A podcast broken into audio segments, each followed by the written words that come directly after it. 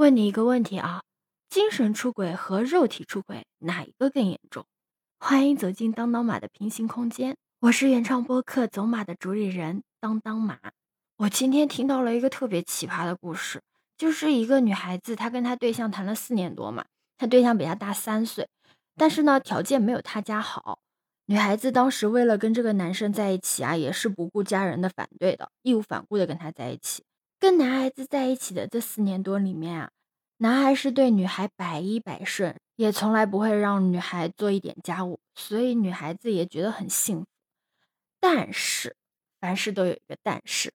有一天，这个女孩正在上班，她的朋友突然给她打电话说，她的男朋友和一个三四十岁左右的女老板一起进了酒店。那女孩听到这个消息之后，立马打车去了酒店。在酒店楼下的时候啊，这个女孩就先打了一个电话给她对象，问他在哪。她对象就撒谎啊，以自己正在开会为由，把女孩的电话给挂了。女孩啊，就直奔酒店房门敲门。你猜她开门之后看到了什么？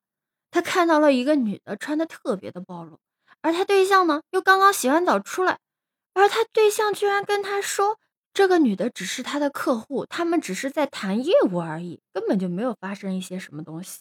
他只是刚好洗了一个澡，恰好被撞见而已。这谁信啊？终于啊，在这个女孩的逼问之下，他对象终于坦白了。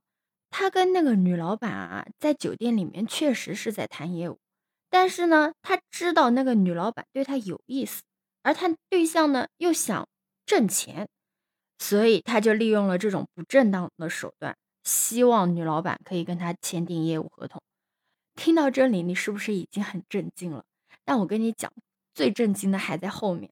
这个男生啊，跟女生说，他去年投资的工程款被骗钱了，不仅之前投资的钱被打水漂了，还欠了别人的钱。然后呢，他又觉得自己是男生要面子，就没有跟女生还讲。而这个女孩呢，因为家庭条件比较好，所以平时消费也可能也比较高。他就很担心啊，这个女孩以后再喜欢什么东西，他就不能像以前那样满足她了，喜欢什么就给她买。所以他做的一切都是因为这个女孩，他是基于想给这个女孩更好的生活条件，所以才做了这样的事情。但是没想到会被他朋友撞见，所以他求这个女孩再给他一次机会。而这个女孩呢，听到了这个男孩哗啦啦的一大堆解释，想了想，也在一起四年了。并且这四年里一直对他都挺好的，本来想下定决心要分手的，现在也开始犹豫了起来。然后就问大家，他到底要不要继续下去？想让大家一起帮他出出主意。你说你听到这个故事是什么想法？反正我的想法就是，姑娘赶紧跑，这种男的不要也罢。你才二十七岁，家里条件又那么好，什么男的找不到呀？非要在一棵歪脖子树上吊死？你说你图啥呀？就图他对你好吗？你真的觉得他做这些东西是为了你吗？还不是为了满足他自己作为男人的一个虚荣心吗？他今天可以为了钱，为了谈工程跟客户发生不正当的关系，明天就会因为出现一个比你条件更优渥的人在他的面前而抛弃你。一个会为了钱而毫无下限的男人。你确定你真的要和他在一起过一辈子吗？像这种事情，有一就有二，有二就有三。如果你现在知道了他这件事情，并且还原谅了他，那么下一次他就会在你眼皮底下做这些事情来恶心你。生活是自己选的，如果他是真的打定主意要和你在一起，那么在他自己投资失败的时候就应该跟你讲，两个人一起去面对，而不是自己偷偷的掩盖事实。而且你确定这件事情，你以后不会再想起来吗？你们和好了之后，你不会再对他有所怀疑吗？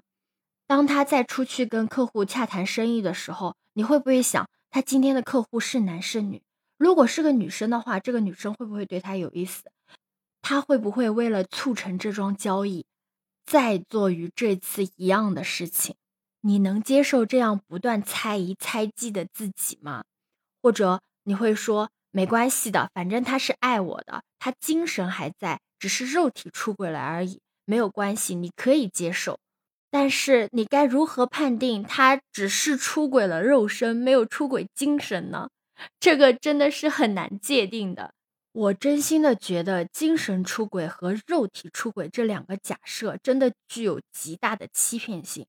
它会让你觉得精神和肉体这两个每次只有一个会出轨，一个会留守。只要有一个在外面耍流氓，另外一个就会乖乖的待在家里。怎么可能？你以为精神和肉体是像瘦肉和瘦肉精一样分得那么清楚的吗？所以姑娘千万别傻了。赶紧跑吧！